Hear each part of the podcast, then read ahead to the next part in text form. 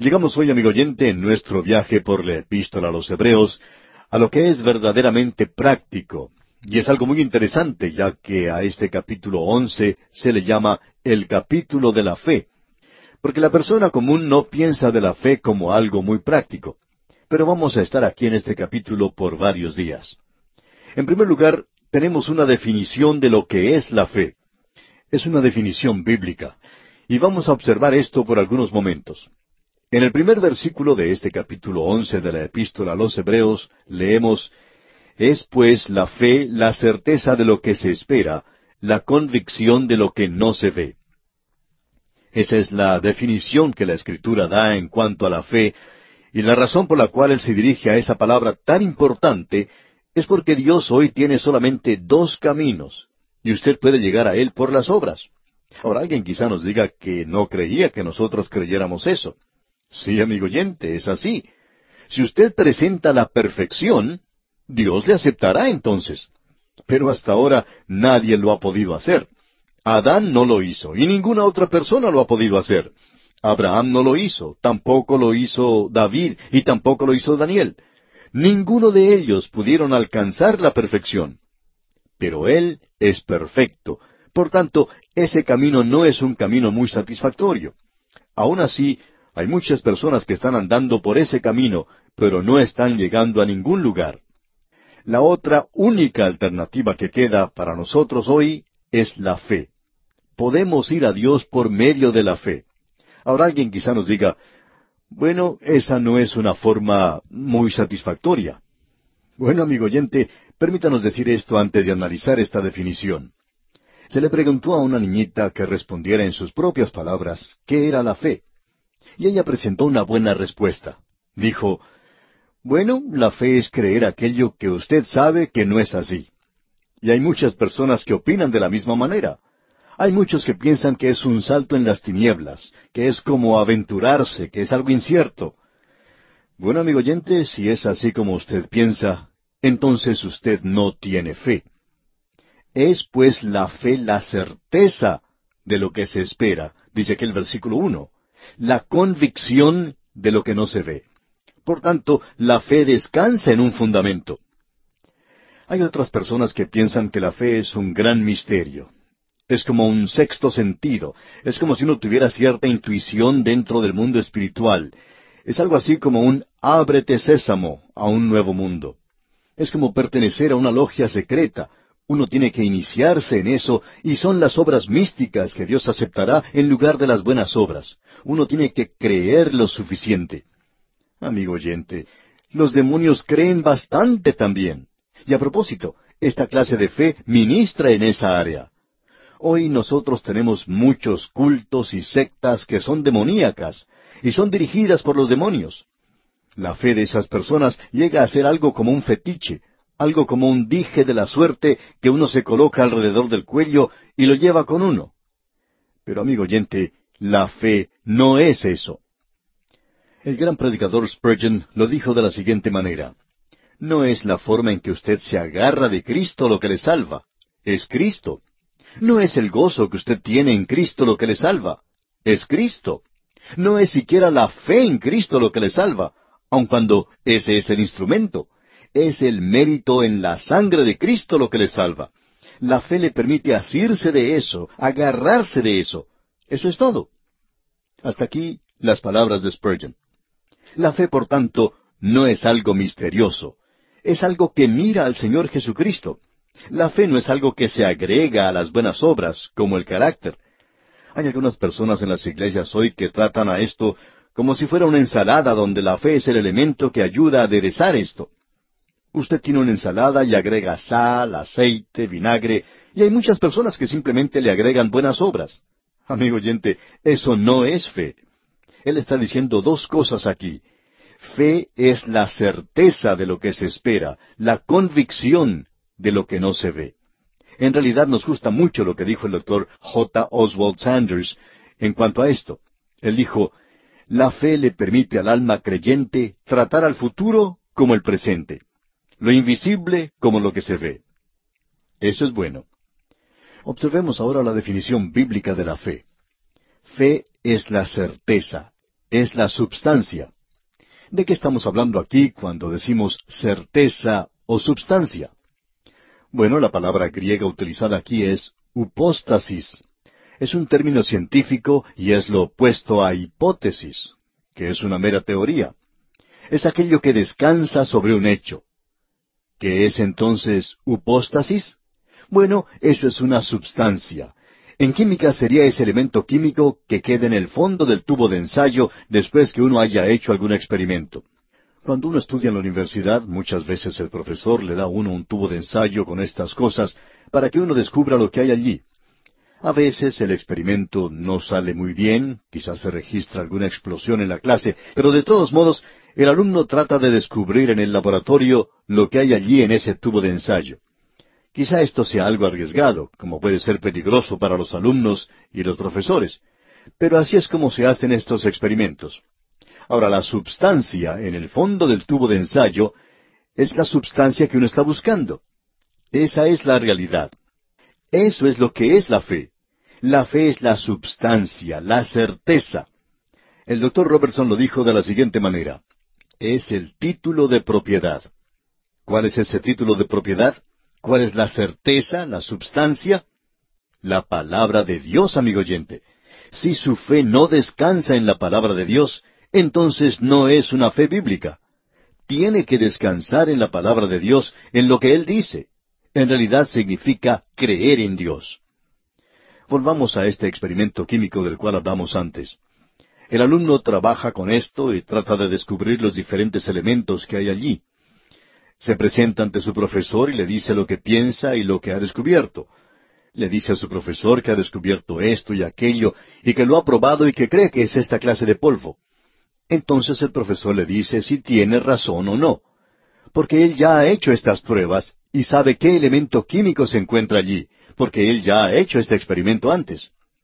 La pregunta que debemos hacernos ahora es, ¿cree usted a Dios o no le cree? No venga a decir que tiene problemas intelectuales porque eso no da resultado. Lo que mantiene al hombre alejado es el pecado. Es el pecado en su vida lo que le está estorbando a usted a llegarse a Dios. Porque con el corazón se cree para justicia, pero con la boca se confiesa para salvación. Cuando usted está listo para abandonar su pecado, el Espíritu Santo hará que la palabra de Dios sea algo real para usted. Cierto joven que encabeza una organización maravillosa envió un libro que él había escrito a varios ministros. Él quería que ellos evaluaran ese libro. Era un libro bastante bueno, pero era en el campo de la apología bíblica, es decir, que probaba que la Biblia era la palabra de Dios. Y es uno de los mejores que hay en ese campo, y uno de los predicadores que la escribió le dijo eso.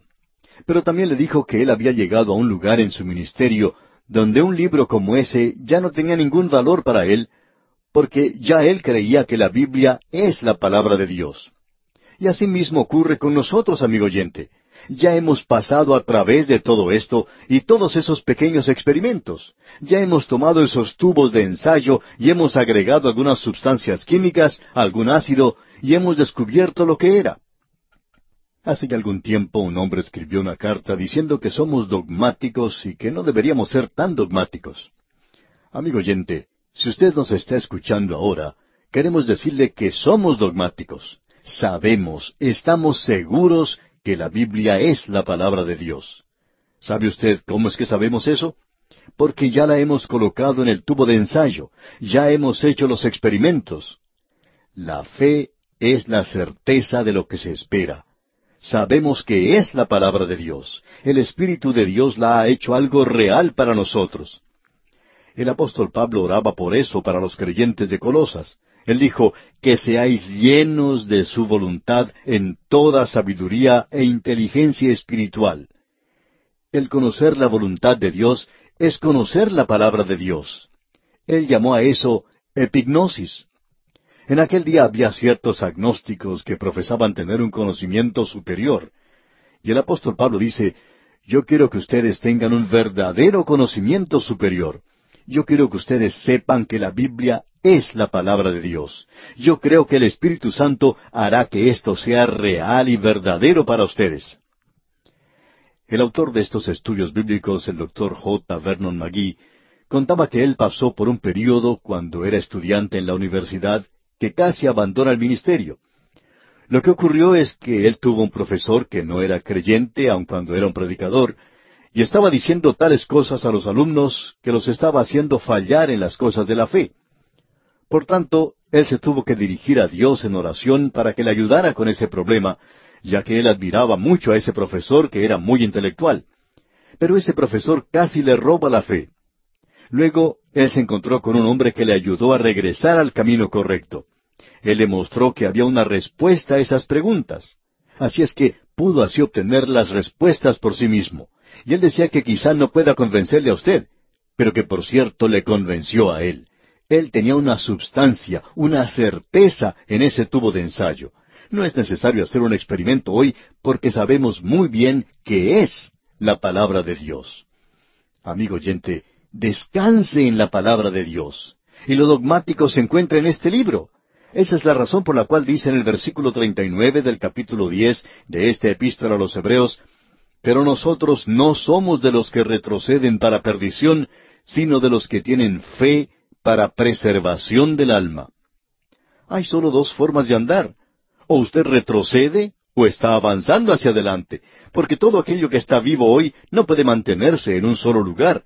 O usted se dirige en una dirección o en la otra.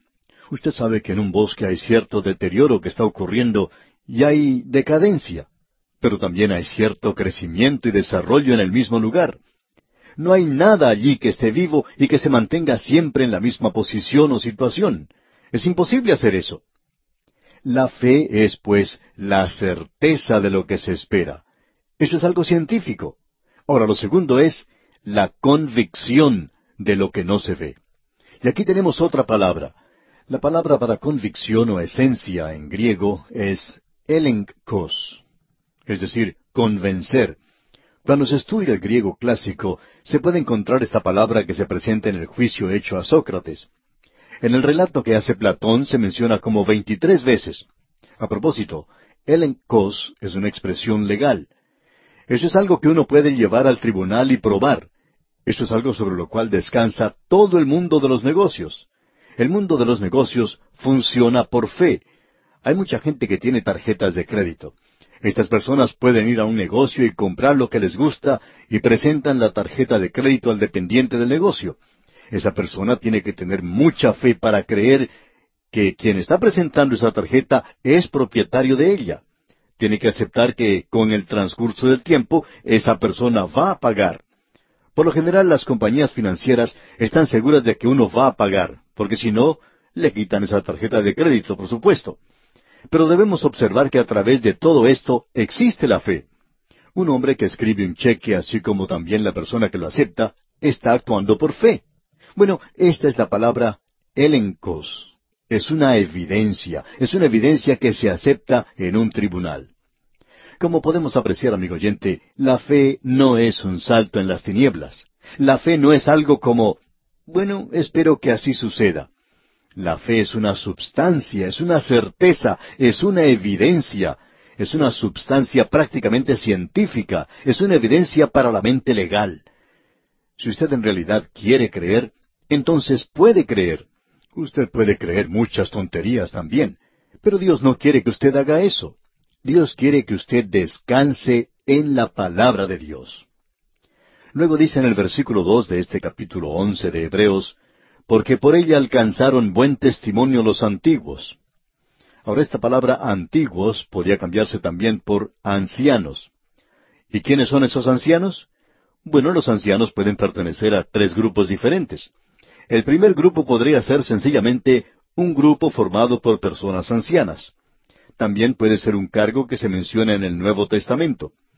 Usted recuerda que el apóstol Pablo hablaba en su carta a Tito que él tenía que nombrar a ciertos ancianos. Ese es uno de los cargos en la iglesia y puede referirse a eso. También puede referirse a los santos del Antiguo Testamento. Eso se mencionó, usted recuerda, al principio mismo de esta epístola a los Hebreos, en el capítulo uno, versículo uno, donde dice, Dios, habiendo hablado muchas veces y de muchas maneras en otro tiempo a los padres por los profetas, allí tenemos esa palabra ancianos otra vez. creemos que podría ser que con una fe como esta, los padres recibieron ese testimonio. Ellos creyeron a Dios. Esos ancianos del Antiguo Testamento hicieron eso. Y para ellos no fue un salto en las tinieblas. No fue un ojalá que así sea, sino que descansaba en la evidencia. Noé construyó un arca. Vamos a poder apreciar que él lo hizo por fe. Bueno, ¿qué clase de fe? ¿Porque tuvo algún sueño en cuanto a eso? No, amigo oyente. Dios le dio a él evidencia suficiente. Él caminó con Dios por muchos años. El problema con muchos de nosotros hoy es que cuando se nos presenta una crisis y nosotros deberíamos descansar en Dios y poner nuestra esperanza en Él, descubrimos que no lo hemos estado haciendo. Es una experiencia tan nueva para nosotros que es algo muy difícil de hacer de nuestra parte. Amigo oyente, cuando uno confía en Dios, cuando el sol está brillando, es entonces mucho más fácil confiar en Él cuando vienen las cosas tenebrosas y se presentan las tormentas de la vida. Pero estos ancianos alcanzaron buen testimonio. ¿Cómo? ¿Acaso porque eran personas maravillosas? No, ellos creyeron a Dios. Creemos que Abraham es un hombre maravilloso. Creemos que Abraham tenía mucho más a su favor que probablemente el mejor creyente hoy. Él era una persona muy destacada. Aún el mundo mismo lo hubiera contado como una persona muy destacada. Pero amigo oyente, se nos dice que fue por fe, que Abraham creyó a Dios y se le contó por justicia. No fueron sus buenas obras, sino que él creyó a Dios. Estos ancianos alcanzaron un buen testimonio. ¿Y cómo lo hicieron? Lo hicieron por la fe. Y Dios quiere que nosotros seamos no solo salvos por la fe, sino que andemos también por la fe. Cristo murió aquí en este mundo para salvarnos, y nosotros miramos en fe hacia Él, andamos hoy en la fe, miramos hacia Él, hacia el Cristo viviente, y esto nos habla directamente a nosotros. Esto es algo para ahora mismo. Esto es para toda instancia en esta vida. ¿Sale usted de compras, amigo oyente? ¿Va a ir a trabajar? ¿Sale para el colegio o a algún compromiso social?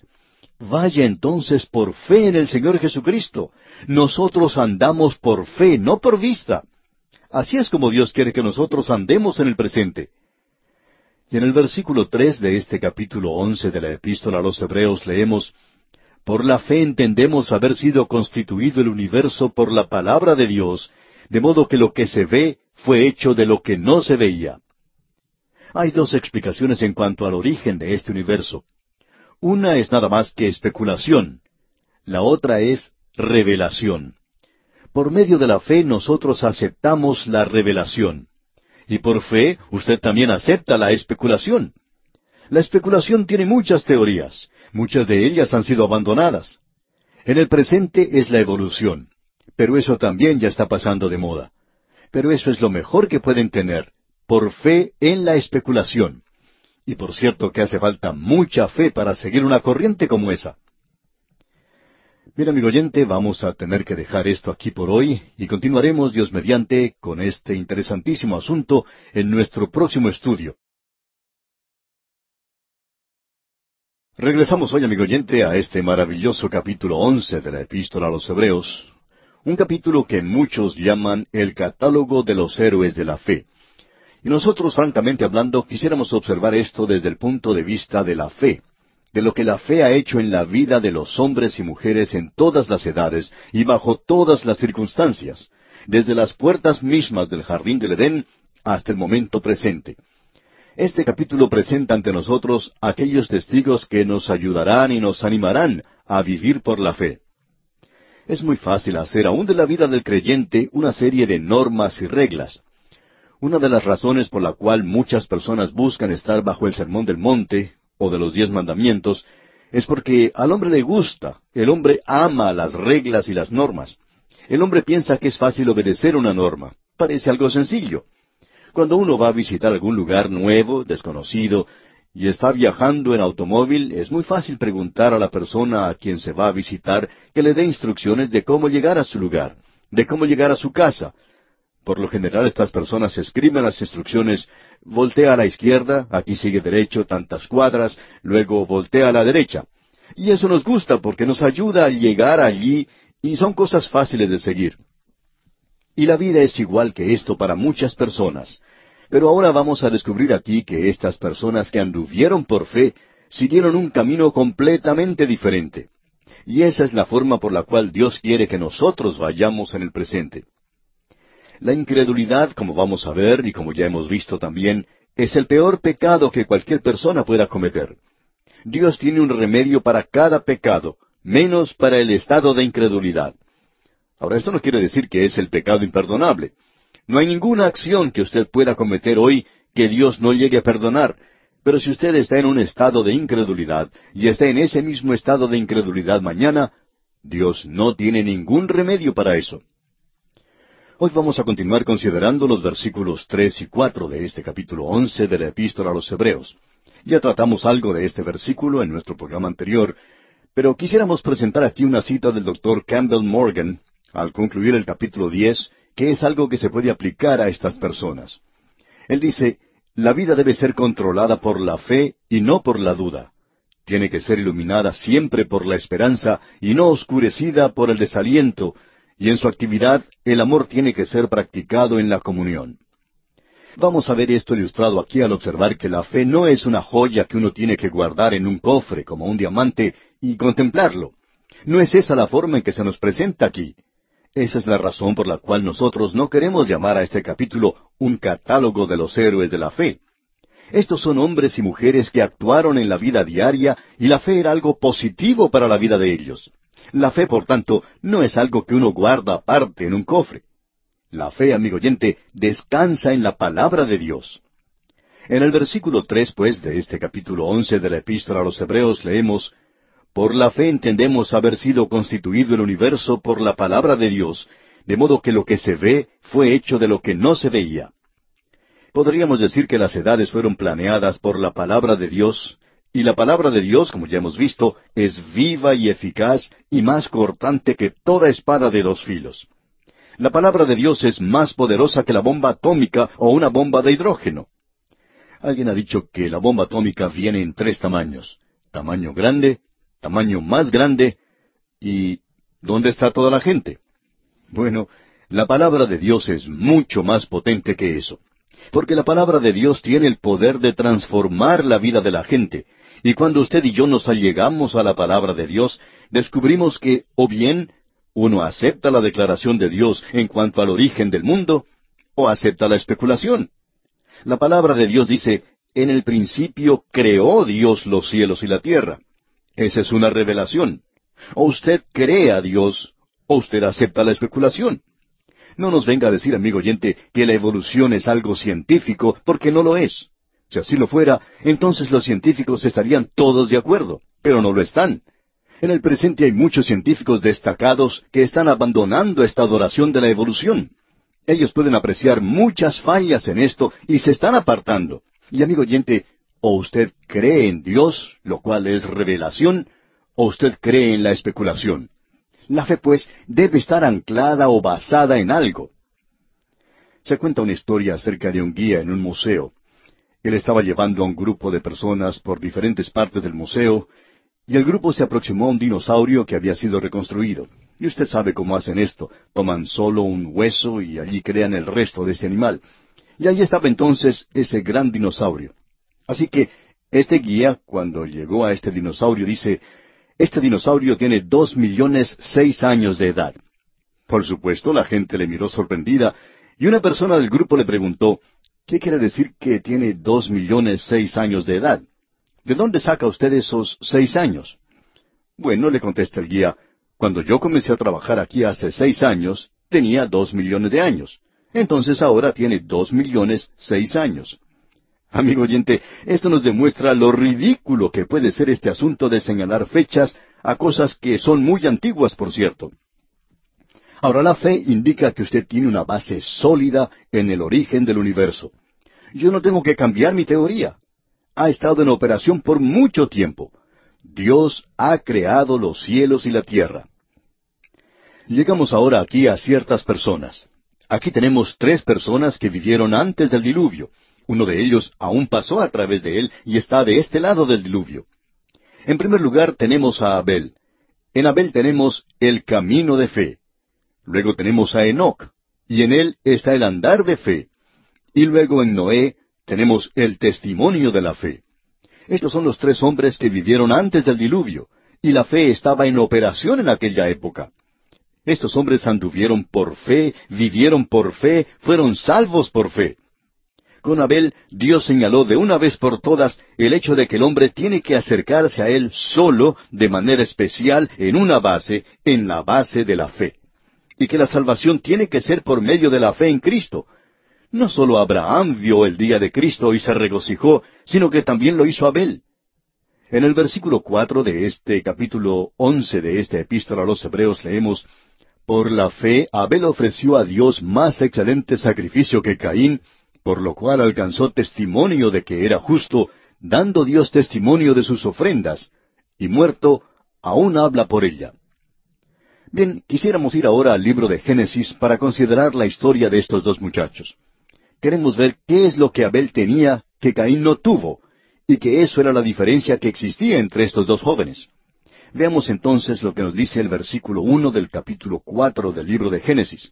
Dice, conoció Adán a su mujer Eva, la cual concibió y dio a luz a Caín, y dijo, Por voluntad de Jehová he adquirido varón. Ahora lo que ella dijo en realidad fue, De Jehová he adquirido el varón. Ahora, ¿de qué varón estamos hablando aquí? Bueno, Dios le había dicho a Eva que vendría uno de su simiente, la simiente de la mujer. Y pondré enemistad entre ti y la mujer, eso dijo hablando a Satanás. Y entre tu simiente y la simiente suya, Esta te herirá en la cabeza. ¿La cabeza de quién? La de Satanás. Esta te herirá en la cabeza y tú le herirás en el calcañar. Vemos que esto se nos presenta aquí, pero se da cuenta, amigo oyente, que Adán y Eva no sabían cuánto iba a durar esta lucha por el pecado, algo que iba a durar tanto tiempo. Ellos pensaban que su hijo sería ese hombre que vendría, pero no fue así. Pensaban que Caín sería el Salvador, sin embargo, él fue un asesino. Ahora el versículo dos dice, Después dio a luz a su hermano Abel, y Abel fue pastor de ovejas, y Caín fue labrador de la tierra. Creemos que es conveniente detenernos aquí y hacer una comparación entre estos jóvenes, porque entre ellos existía una gran diferencia, en realidad un gran abismo los separaba. Eran algo completamente opuesto. Ellos eran hermanos y los hijos de Adán y Eva. ¿Cuál era pues la diferencia entre los dos? El doctor Harry Rimmer pensaba que ellos eran mellizos. Bueno, nosotros no creemos que hayan sido mellizos, pero sí opinamos que eran completamente diferentes el uno para el otro. Por ejemplo, podemos tomar una familia hoy en la cual nacen dos muchachos, y uno de ellos es un muchacho muy destacado. Recibe los mejores grados en la escuela, pasa a la universidad y llega a ser un doctor. Pero el otro muchacho no estudia muy bien, abandona la escuela antes de finalizar, comienza a beber y a tomar drogas, y él es esa clase de persona. ¿Cuál es pues la explicación? Los dos muchachos son de la misma familia. Se consulta a algún psicólogo y él explica que según la teoría Mendelian, es que uno de los muchachos, el que se destaca más, es así gracias a una tía del lado de la madre. Esa es la razón por la cual es tan destacado. Pero el otro muchacho es identificado con un tío del lado del padre y esa es la razón por la cual él bebe, porque del lado de la familia del padre hay un tío que bebe y eso lo explica. Pero vea usted, es imposible utilizar ese método con Caín y Abel. ¿Quién era la tía o el tío de Caín y de Abel? Ellos no tenían algo que muchos de nosotros tenemos, un tío y una tía. Ellos no tenían tíos.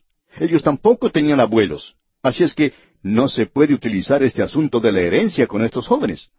Creemos que ellos eran iguales, que se parecían mucho el uno al otro, se comportaban de la misma manera, pero ellos eran diferentes.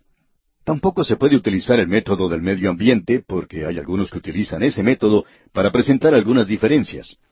Hay muchas personas que opinan que esa es la diferencia que existe entre los hombres, el medio ambiente. Si uno puede corregir eso y lograr que sea algo bueno, entonces todo lo demás será bueno. Pensamos que si uno pudiera acabar con las villas miserias y colocar en casas buenas a la gente, en casas nuevas, que entonces estas personas se convertirían en personas buenas. Pero no siempre sucede así, amigo oyente. Aquí encontramos que estos dos jóvenes tenían el mismo medio ambiente. No podemos pensar que exista otro hogar que haya sido como el que estos jóvenes tenían.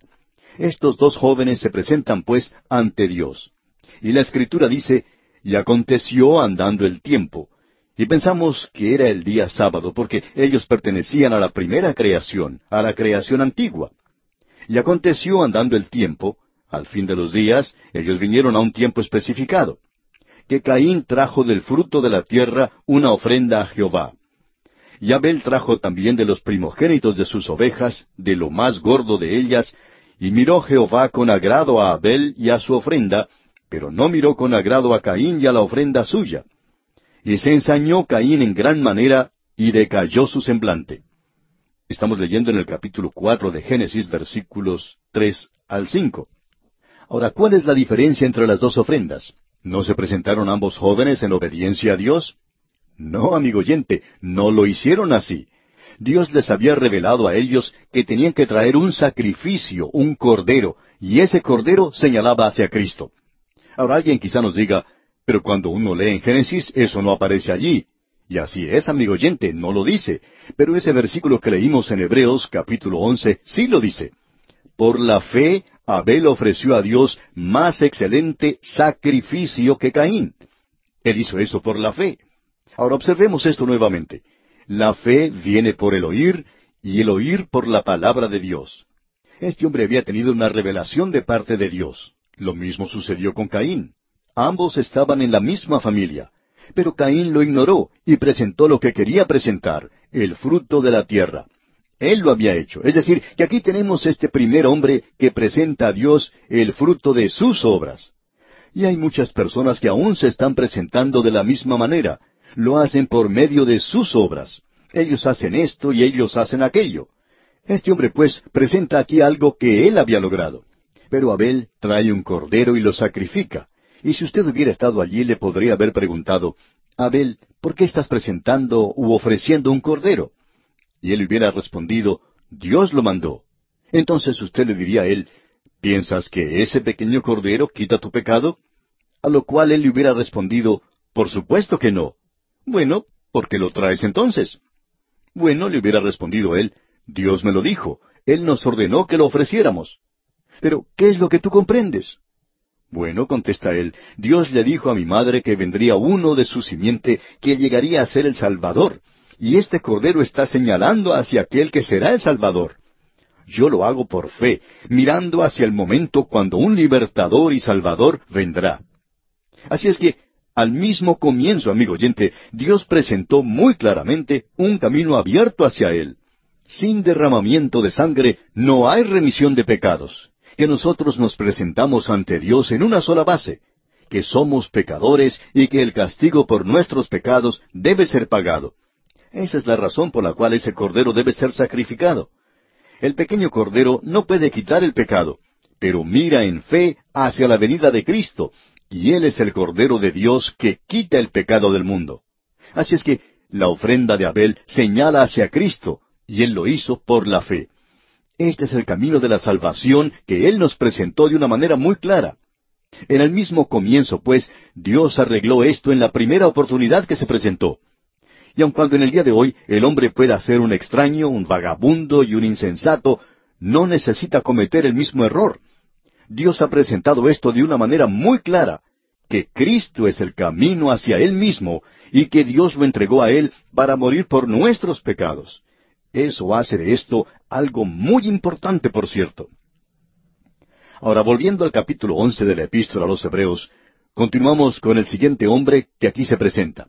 No vamos a avanzar mucho con él, pero observemos un poco a Enoch. Y en él podemos apreciar el andar en la fe. Si usted viene a Dios a través de Cristo, el camino, entonces usted puede andar con Él. Y es el andar del creyente lo que llega a ser importante. En el versículo cinco de este capítulo once de Hebreos leemos Por la fe Enoc fue traspuesto para no ver muerte, y no fue hallado porque lo traspuso Dios. Y antes que fuese traspuesto, tuvo testimonio de haber agradado a Dios. Enoc agradó a Dios. ¿Cómo fue que lo hizo? Por la fe, amigo oyente, por la fe. En el versículo seis podemos leer, Pero sin fe es imposible agradar a Dios, porque es necesario que el que se acerca a Dios crea que le hay, y que es galardonador de los que le buscan. Amigo oyente, Si usted no está dispuesto a ir a Dios por medio de su camino y creer en Él, usted no puede agradar a Dios. Pero sin fe es imposible agradar a Dios, porque es necesario que el que se acerca a Dios crea que le hay y que es galardonador de los que le buscan. En esta epístola se habla mucho en cuanto a la recompensa, y la razón para esto es que aquí tenemos un énfasis en la vida del creyente, porque nosotros tenemos un Salvador que vive en el cielo y quien está de nuestro lado, y existe una recompensa por vivir la vida cristiana. Pero la salvación no es una recompensa, es un regalo, es un obsequio. Usted trabaja para lograr su recompensa, pero no para lograr la salvación. Eso viene por la fe. Pero el andar del creyente es también por la fe. Y se nos dice que por la fe Enoc fue traspuesto para no ver muerte, y no fue hallado porque lo traspuso Dios. Esto nos muestra que debemos regresar otra vez al libro de Génesis y ver la historia de Enoc en este libro. Creemos que lo único que podemos mencionar hoy es el capítulo donde ese relato se encuentra. En el capítulo cinco del libro de Génesis se menciona a Enoc por primera vez. Este es un capítulo muy triste. Se nos dice que en Adán todos morimos. Bueno, por cierto que comenzó de esta manera. Se nos dice que este es el libro de las generaciones de Adán. Y en Génesis capítulo cinco versículo uno leemos El día en que creó Dios al hombre, a semejanza de Dios lo hizo. Luego se nos dice cuánto tiempo vivió Adán y que engendró a un hijo. Aquí se menciona a Seth. Nosotros seguimos o pertenecemos a ese linaje. Luego Adán murió, y se nos dice más adelante que Seth engendró a un hijo, y él murió. En Adán morimos todos. Así es como ha sido por mucho, mucho tiempo ya. Pero hay una excepción. Luego, cuando uno llega al versículo 21, uno puede leer, vivió Enoc sesenta y cinco años y engendró a Matusalén. Y vamos a hablar un poco en cuanto a Matusalén, el hijo de Enoc, en nuestro próximo programa Dios mediante. Pero también hablaremos en cuanto a Enoc y veremos este andar por la fe. Continuamos hoy, amigo oyente, nuestra marcha por la epístola a los Hebreos. Estamos dedicando un poco de tiempo a los primeros tres personajes que se mencionan en el capítulo once de esta epístola, personas que vivieron antes del diluvio. En nuestro programa anterior hablamos de Abel, el camino hacia Dios, el camino de fe, y es un camino que está rociado con sangre, el camino que es Cristo. Y Abel, en las afueras del jardín del Edén, recibió el camino hacia Dios que señalaba hacia Cristo. Nosotros en nuestros días miramos hacia atrás en fe. Llegamos ahora a este hombre llamado Enoch. Solo tuvimos oportunidad de mencionar su nombre en nuestro programa anterior. En él podemos apreciar el andar de la fe. En Abel vimos el camino de la fe. Y ahora en este hombre Enoch tenemos el andar de la fe. El versículo cinco de este capítulo once de la Epístola a los Hebreos dice Por la fe Enoch fue traspuesto para no ver muerte, y no fue hallado, porque lo traspuso Dios. Y antes que fuese traspuesto, tuvo testimonio de haber agradado a Dios. Veamos ahora qué es lo que nos dice el libro de Génesis en cuanto a la historia de este hombre Enoch. Al observar el capítulo cinco de Génesis, es como pasar por un cementerio y leer lo que dicen las lápidas, ya que allí solo se menciona que fulano de tal nació, vivió, engendró a un hijo y murió. Esto es algo bastante monótono y es una historia un poco triste de la humanidad hoy. Es el mismo cuadro que podemos observar en la hora en la cual nos toca vivir. Las cosas no han cambiado mucho. Quizá hay alguna evolución en alguna otra área, pero por cierto que no existe ninguna en cuanto a esto. El hombre todavía muere. Sabemos bien que la longevidad se ha extendido por algunos años, pero es solamente eso, unos pocos años, especialmente cuando uno lo observa bajo la cantidad de miles de años que dura la eternidad. En el versículo 19 del capítulo 5 de Génesis podemos leer, Y vivió Jared, después que engendró a Enoc, ochocientos años, y engendró hijos e hijas. Luego el versículo 20 dice, Y fueron todos los días de Jared novecientos sesenta y dos años y murió. Esto era una realidad con todos ellos hasta este punto. Luego, después de Enoch, todos ellos murieron, aun Matusalén. Pero este hombre Enoch no murió. En los versículos 21 al 24 del capítulo 5 de Génesis leemos, vivió Enoc sesenta y cinco años y engendró a Matusalén. Y caminó Enoc con Dios, después que engendró a Matusalén, trescientos años, y engendró hijos e hijas. Y fueron todos los días de Enoc trescientos sesenta y cinco años.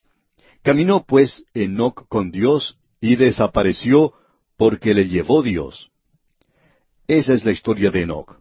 Por cierto que en el capítulo cinco de Génesis estamos siguiendo cierto linaje, estamos siguiendo cierta genealogía, porque podemos observar que todos estos engendraron hijos e hijas, pero no se nos dice nada en cuanto a ellos, solamente señala un hijo en esa familia. Bien, Jared tuvo un hijo llamado Enoc. Se nos dice que Enoc vivió sesenta y cinco años y que engendró un hijo llamado Matusalén. Enoc tenía otros hijos, pero el primogénito fue aparentemente Matusalén. Y caminó Enoc con Dios después que engendró a Matusalén. No sabemos lo que hacía antes de haber engendrado a Matusalén, pero estamos seguros que él no caminaba con Dios. Pero cierto día él fue a la habitación del niño, vio la cunita donde estaba este muchachito que estaba moviendo sus piernitas y que se llamaba Matusalén. Nosotros siempre pensamos de Matusalén como un hombre muy anciano, que tenía una barba muy larga y que siempre andaba tropezándose con esa barba. Pero por cierto que él en un tiempo fue un bebé pequeñito como todos nosotros. Y cuando este hombre Enoch vio ese bebecito allí, su vida cambió. Él comenzó a caminar con Dios. No sabemos cómo era esto antes. Quizá había sido una persona sin cuidado, quizá había vivido una vida completamente indiferente y aún en abierto pecado. No lo sabemos, amigo oyente. No se nos informa nada en cuanto a esto. Simplemente se nos dice que caminó no con Dios después que engendró a Matusalén. Él observó a ese niñito allí y reconoció su responsabilidad. Ahora, si la llegada de una criatura a su hogar no cambia su modo de vivir, amigo oyente, entonces nada la podrá cambiar. Cuando llega un bebé al hogar, estos pequeñitos tienen una forma de hablar de parte de Dios sin decir una sola palabra. Siempre parecen traer un mensaje nuevo, fresco de parte de Dios. Por cierto que Matusalén hizo esto a este hombre Enoch, y eso cambió completamente el estilo de su vida. Él tuvo otros hijos, por supuesto, pero este hombre Enoch no murió. La Sagrada Escritura nos da esta afirmación, Caminó pues Enoc con Dios y desapareció porque le llevó Dios. Tenemos entonces este andar de fe, y cuando regresamos al capítulo once de la epístola a los Hebreos, podemos leer allí en el versículo cinco, Por la fe Enoc fue traspuesto para no ver muerte, y no fue hallado porque lo traspuso Dios. Y antes que fuese traspuesto, tuvo testimonio de haber agradado a Dios antes de haber sido traspuesto, él tenía este testimonio, que él había agradado a Dios. Su andar había agradado a Dios porque él anduvo por fe, no por medio de reglas y normas, sino que anduvo de una manera que había agradado a Dios. Creía en Dios y anduvo de una manera que agradó a Dios. Y luego Dios se lo llevó. Enoch no murió, fue traspuesto para no ver muerte. Este es el primer rapto que se menciona en la Biblia, y no es un rapto en la iglesia, porque solo un hombre fue arrebatado. Él fue llevado de esta escena terrenal y fue quitado de aquí. El cuadro que aquí tenemos, opinamos nosotros, tiene un mensaje espiritual. Hay quienes opinan que la iglesia debe pasar a través del período de la gran tribulación y han utilizado a Noé como un ejemplo. Noé no representa a la iglesia, sino que representa a aquellos que están en el mundo y que serán salvos durante la gran tribulación. Dios es quien los va a guardar. Y usted se puede preguntar, ¿quiénes son ellos? Bueno, se los podemos identificar. Son ciento cuarenta y cuatro mil de Israel y luego una gran compañía de los gentiles. Ellos no están en la iglesia, no son parte del cuerpo de creyentes. Se nos dice que cuatro ángeles detenían los cuatro vientos de la tierra y que aquellos cuatro ángeles montados en caballos del Apocalipsis comenzaron a llegar, que ciento cuarenta y cuatro mil de la nación de Israel fueron sellados, y luego otra gran compañía, una gran multitud de los gentiles. Ellos son representados por Noé. Dios puede cuidarle a usted en la gran tribulación, pero no hay duda alguna de si Él puede cuidar a la iglesia. La pregunta es, ¿qué es lo que Él dice? Bueno, Él dice que va a sacar a los creyentes. A la iglesia de Filadelfia le dijo, Yo también te guardaré de la hora de la prueba que ha de venir sobre el mundo entero para probar a los que moran sobre la tierra. Él va a probar al mundo entero. Ahora, ¿cuál es esa hora en que Él va a probar al mundo entero? Lo único que es mencionado en las Escrituras es el período de la gran tribulación. No hay ningún otro que sea mencionado. Así es que, aparentemente, esta gran multitud de judíos y gentiles van a ser cuidados, y Noé los representa a ellos. Aquellas personas que usan a Noé como representante de la iglesia se olvidan en cuanto a Enoch. Enoch no pasó a través del diluvio, él fue traspuesto, él no estuvo en el arca. Dios lo podía haber puesto en el arca, pero no lo hizo. Él lo podía haber guardado durante el diluvio, pero no lo hizo. Él lo sacó. Y eso es lo que Él va a hacer con la iglesia. De modo que Enoch representa a la iglesia. Él fue traspuesto. Esta palabra traspuesto en el idioma original quiere decir transferir, transportar. Enoch pues fue transferido, fue transportado de una esfera de vida a otra. Dios lo tomó. Y la mejor manera para describir esto es hacerlo como lo hizo una niñita que regresó de la escuela dominical a su casa. Su madre le preguntó lo que ella había aprendido en la escuela dominical, y la niña respondió, la maestra nos enseñó en cuanto a Enoch. Y podemos apreciar que era una buena escuela dominical, porque allí se les enseñaba a los niños en cuanto a lo que la Biblia dice. De modo que esta niña le cuenta a la madre que ha aprendido algo en cuanto a Enoch, y su madre le pregunta, Bueno, ¿qué te enseñó la maestra en cuanto a Enoch? Y la niña le contó a su madre la historia de esta manera. Escuche usted. Enoch vivió hace mucho tiempo y Dios venía a verlo cada tarde y le decía, Enoch, ¿quieres salir a caminar conmigo?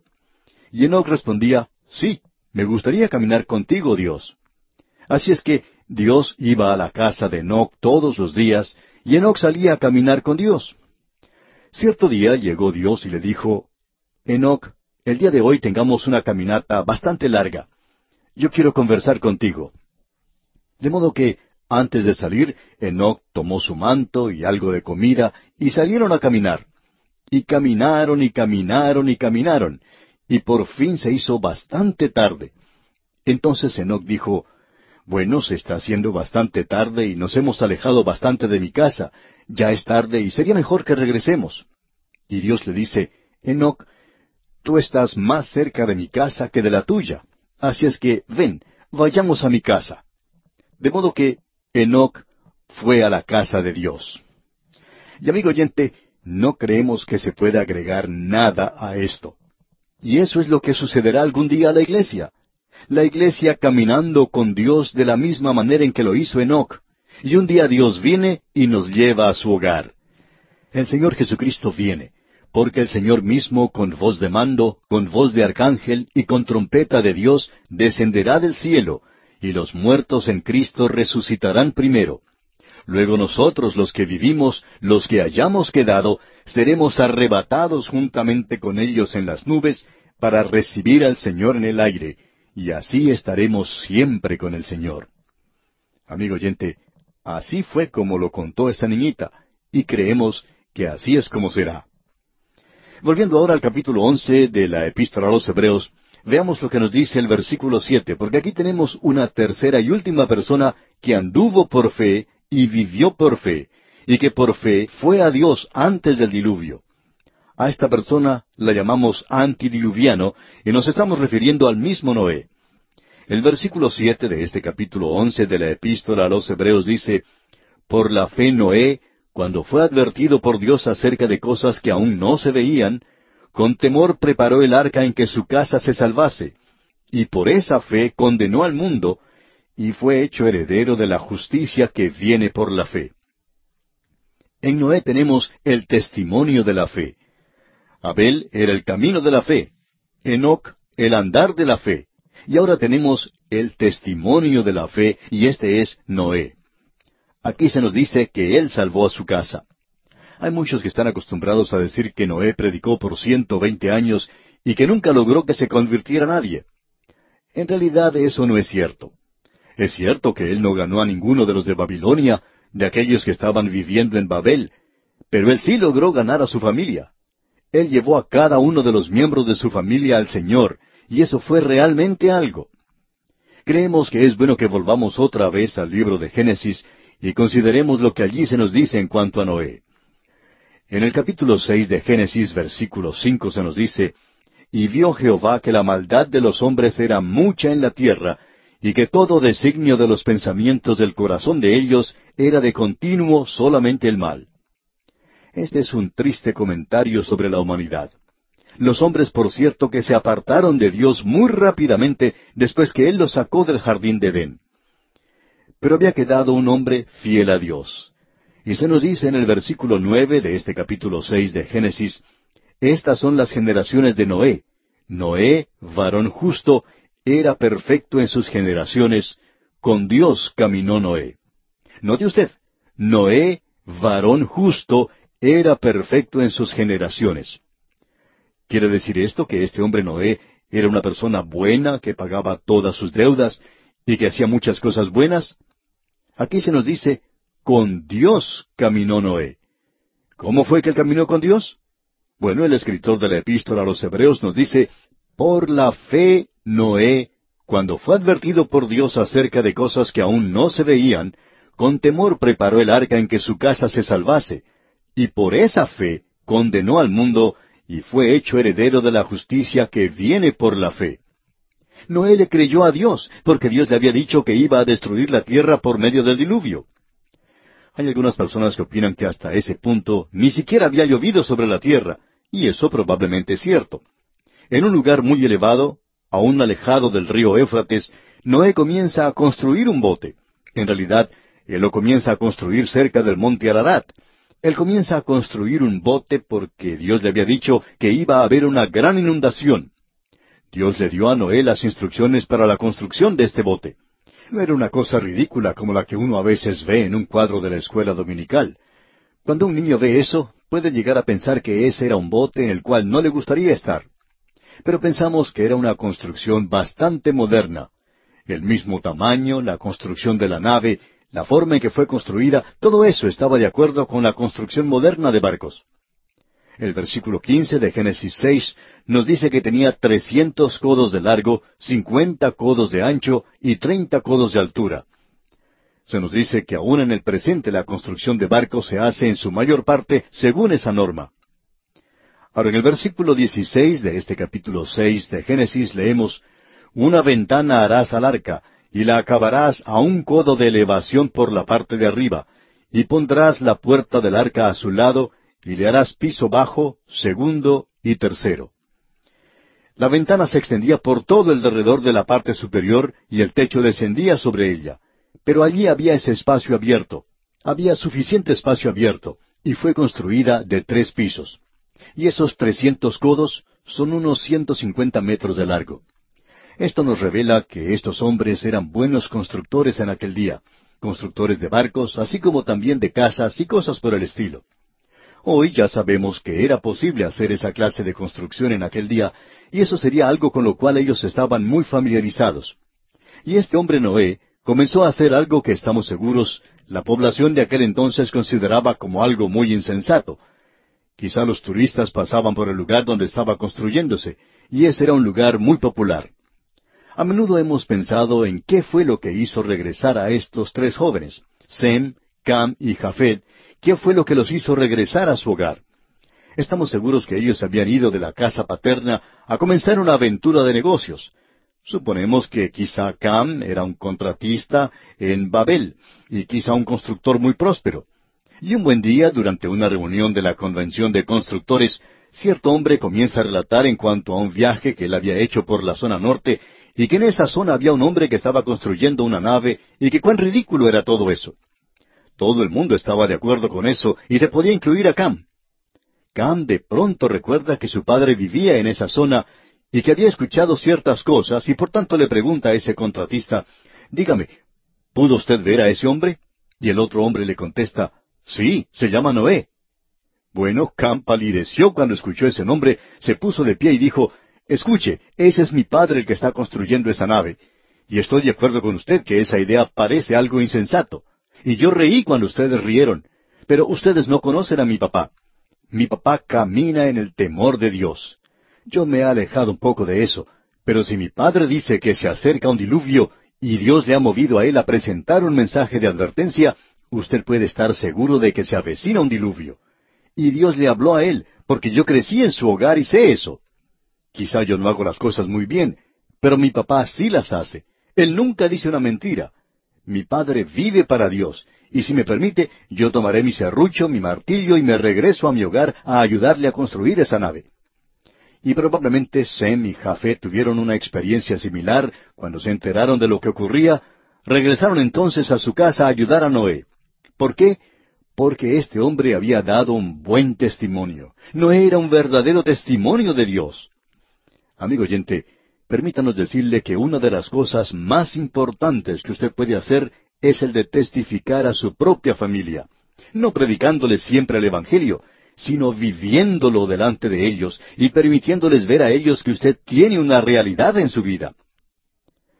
En cierta ocasión una señora se acercó a un predicador y le dijo, Yo he sentido el llamado del Señor a predicar. Y este predicador opinaba de la misma manera en que opinamos nosotros en cuanto a mujeres que predican. Así es que le preguntó, Dígame, ¿es usted casada? Ella respondió que sí. Entonces el predicador le dice, ¿cuántos hijos tiene? Ella respondió, tengo cinco hijos. Y él le dijo, ¿no es eso maravilloso? Dios la ha llamado a usted a predicar y ya le ha dado a usted una congregación. Amigo oyente, debemos decir que sea o no sea usted un predicador, si usted es un hijo de Dios y si usted tiene una familia, esa es su congregación. Dios le dio a usted esa congregación. Y Noé ganó a la suya. Nadie aceptó al Señor fuera de su familia. Nadie creyó lo que Él decía fuera de su familia. Pero ellos le conocían. Y se nos dice aquí que Él salvó a toda su casa. Eso es lo que el escritor nos dice aquí. Él preparó el arca en que su casa se salvase. Fue algo maravilloso que Él pudo hacer eso. Él preparó un arca para salvar a su propia casa. ¿Cómo? Por medio de su testimonio. Amigo oyente, Aquí hemos tenido el camino de la fe, el andar de la fe y el testimonio de la fe, demostrado en estos tres antidiluvianos. En nuestro próximo programa, Dios mediante, vamos a considerar al hombre que es quien representa la fe en la Biblia, y ese hombre es Abraham. Continuamos hoy, amigo oyente, nuestro recorrido por la epístola a los Hebreos, y regresamos a nuestro estudio del capítulo once de esta epístola. Tenemos aquí un panegírico de fe, y el primer hombre que se menciona aquí es Abel, fuera del jardín del Edén. Vimos en Abel el camino de la fe. Él en realidad fue el primer mártir, y el primer testigo de la fe en el Dios viviente que miró hacia la venida de Cristo, y él murió por esa fe. Luego tuvimos a Enoc, el caminar con Dios por fe. Él vivió en días malos, era el día de Noé cuando cada pensamiento y cada imaginación del corazón del hombre era malo. Pensamos que Enoch anduvo como los demás hasta cuando tenía sesenta y cinco años de edad, y entonces nació Matusalén, y de allí en adelante él caminó con Dios. Luego tuvimos en Noé al testigo de la fe. Este hombre estaba solo, y él se mantuvo firme en un día de maldad. Llegamos ahora a un hombre que es llamado el hombre de la fe. Así es como él es identificado en la palabra de Dios. Nos referimos a Abraham, y él es la ilustración suprema en la epístola a los romanos, también en la epístola a los Gálatas, y otros escritores del Evangelio se refirieron a Abraham. Aún el Señor Jesucristo mismo dijo, Abraham vio mi día y se regocijó. Queremos leer esta sección que tenemos ante nosotros. En Abraham tenemos la adoración de fe, Veamos el versículo ocho de este capítulo once de la Epístola a los Hebreos. Por la fe Abraham, siendo llamado, obedeció para salir al lugar que había de recibir como herencia, y salió sin saber a dónde iba. Usted y yo ya hemos visto anteriormente en esta misma epístola que la adoración de Dios lleva a la obediencia de Dios, lleva a obrar por Dios, le lleva a uno a hacer las cosas que Dios quiere que uno haga. Y no es necesario que el predicador se pase el tiempo diciéndole a la gente una y otra vez que deben estar ocupados en las cosas de Dios, porque ese no es el motivo principal. Si esta gente viniera y adorara de veras a Dios, y pudiera sacar algo de la gloria de la persona de Cristo, entonces creemos que uno puede depender en ellos, porque de allí en adelante ellos trabajarán para Dios, le obedecerán. Y creemos que la palabra más importante en toda esta sección la encontramos en el versículo ocho, y es obedeció. Y la adoración, amigo oyente, lleva a la obediencia. Si nosotros vamos al libro de Génesis, donde comienza la historia de Abraham, uno puede descubrir allí que él salió de Ur de los Caldeos, que partió de ese lugar y que se detuvo luego en Harán, que allí perdió mucho tiempo, pero que finalmente él llegó a la tierra de Canaán. Y cuando él llegó a la tierra de Canaán, Dios le apareció a él. En el versículo siete del capítulo doce de Génesis leemos Y apareció Jehová a Abraham y le dijo A tu descendencia daré esta tierra. Y edificó allí un altar a Jehová, quien le había aparecido. A donde quiera que este hombre se dirigiera, siempre edificaba un altar. Cuando él llegó a la tierra de Siquem, él edificó un altar. Cuando él fue a la planicie de Moré, allí él edificó un altar para Jehová. A donde quiera que Abraham se dirigía, él edificaba un altar para Dios. Cuando uno visita esa tierra hoy, se sorprende por la cantidad de edificios que construyó Herodes. Él no solo edificó el templo, que en realidad nunca llegó a completarse en Jerusalén, él construyó palacios y fuertes y ciudades por toda la tierra. Uno puede ver evidencias de esto por todas partes, pero no hubo en realidad adoración a Dios de su parte. Pero es diferente con Abraham. Todo lo que él hacía era edificar un altar, y allí él adoraba a Dios, y eso le llevó a él a obedecer a Dios. ¿Por qué? Porque él adoraba a Dios por la fe. Él obedecía a Dios por la fe. En los versículos nueve al once, volviendo ahora al capítulo once de la epístola a los Hebreos, leemos Por la fe habitó como extranjero en la tierra prometida, como en tierra ajena, morando en tiendas con Isaac y Jacob, coherederos de la misma promesa, porque esperaba la ciudad que tiene fundamentos, cuyo arquitecto y constructor es Dios. Por la fe también la misma Sara, siendo estéril, recibió fuerza para concebir, y dio a luz aún fuera del tiempo de la edad, porque creyó que era fiel quien lo había prometido. Cuando Dios le dijo a Sara a la edad de noventa años que ella iba a tener un hijo, ella se rió, porque era ridículo, era algo completamente absurdo, y ella no lo podía aceptar, pero Dios le dio a ella la fuerza que necesitaba. ¿Cómo? Ella tenía que creer en Él. Muchos de nosotros necesitamos creer eso, amigo oyente. Usted recuerda a ese hombre que llevó a un muchacho que estaba poseído de los demonios ante el Señor Jesucristo, y el Señor Jesús le dijo que él lo podía ayudar si él creía. Y el hombre dijo, creo, ayuda mi incredulidad. El hombre reconoció que tenía una fe débil y que el Señor Jesucristo tiene que haberle dado a él la fe, porque sanó a ese muchacho. Y Sara tuvo un hijo, un muchachito llamado Isaac. ¿Y por qué? Porque ella recibió fuerza para concebir y dio a luz aún fuera del tiempo de la edad, porque creyó que era fiel quien lo había prometido. Y el versículo doce continúa diciendo, por lo cual también de uno, y ese ya casi muerto, salieron como las estrellas del cielo en multitud y como la arena innumerable que está a la orilla del mar. Eso es lo que sucedió. Todo eso tuvo lugar por la fe. Pero quisiéramos informarle algo, amigo oyente. Abraham y Sara nunca vieron el cumplimiento de la promesa que Dios le había hecho a ellos. El versículo trece dice, Conforme a la fe murieron todos estos sin haber recibido lo prometido, sino mirándolo de lejos y creyéndolo y saludándolo y confesando que eran extranjeros y peregrinos sobre la tierra. Eso es lo que la fe puede hacer por cualquier hijo de Dios aquí en la tierra. Esto es para dejarle saber a usted que es un peregrino y extranjero en este mundo. Y el versículo catorce dice, porque los que esto dicen claramente dan a entender que buscan una patria. La fe mira hacia adelante, hacia el futuro. Y el Hijo de Dios hoy está mirando hacia el futuro. Quizá nosotros tenemos un lugar que nos gusta mucho, quizá sea la casa en la cual vivimos, nuestra propiedad, algunos hemos tenido oportunidad de vivir en la misma casa por muchos años.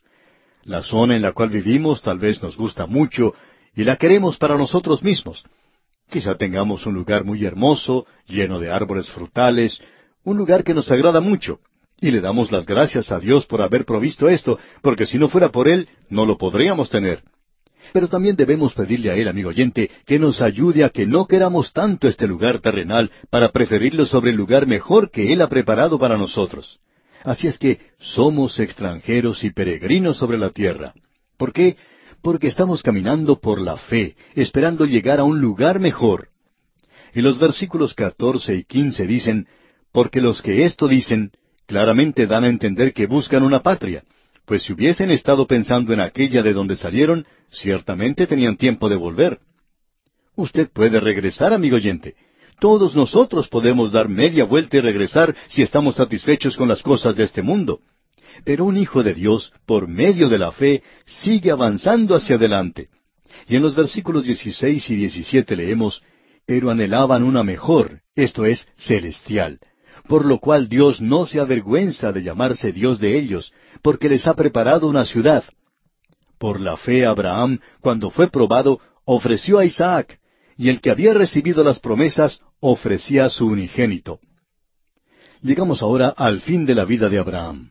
Y el sacrificio supremo que él hizo fue cuando tomó a ese muchacho que Dios le había dado a él, Isaac, y el versículo 18 dice, habiéndosele dicho, en Isaac te será llamada descendencia. Abraham tuvo otros hijos, pero este era el único que había sido llamado el unigénito. ¿Y por qué? Porque a él se le había hecho la promesa.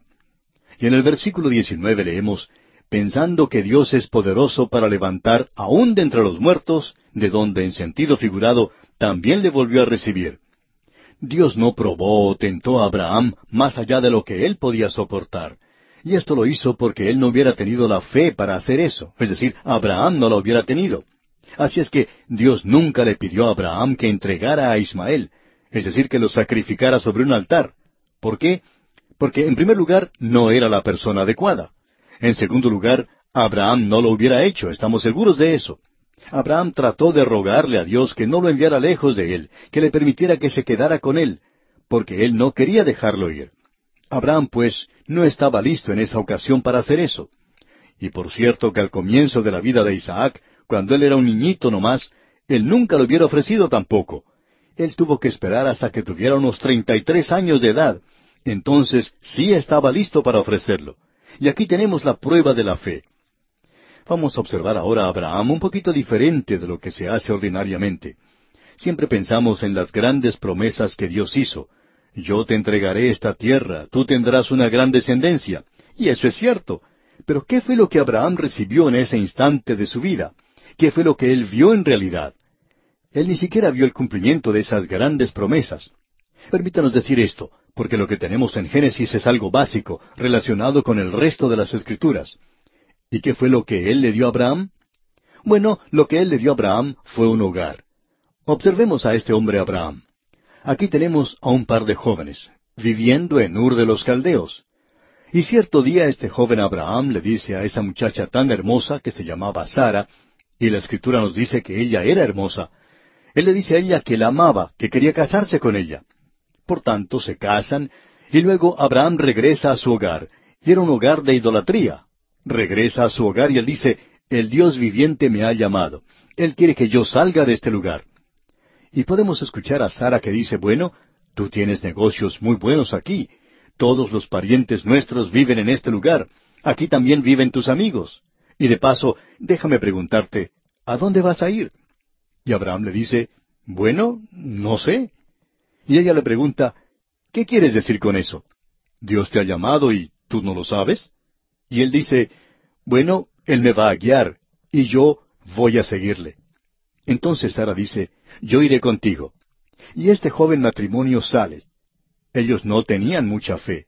Llevaron a su padre con ellos y algunos parientes, y así llegan a Harán.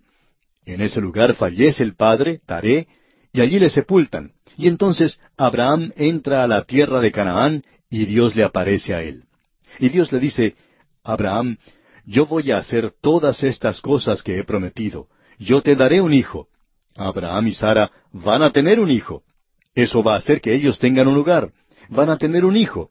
De paso, debemos decir que aquí tenemos la base de lo que puede considerarse hoy un hogar piadoso. La clase de hogar que Dios quiere que los jóvenes tengan. En primer lugar, debemos decir que todas estas cosas están relacionadas y que son básicas.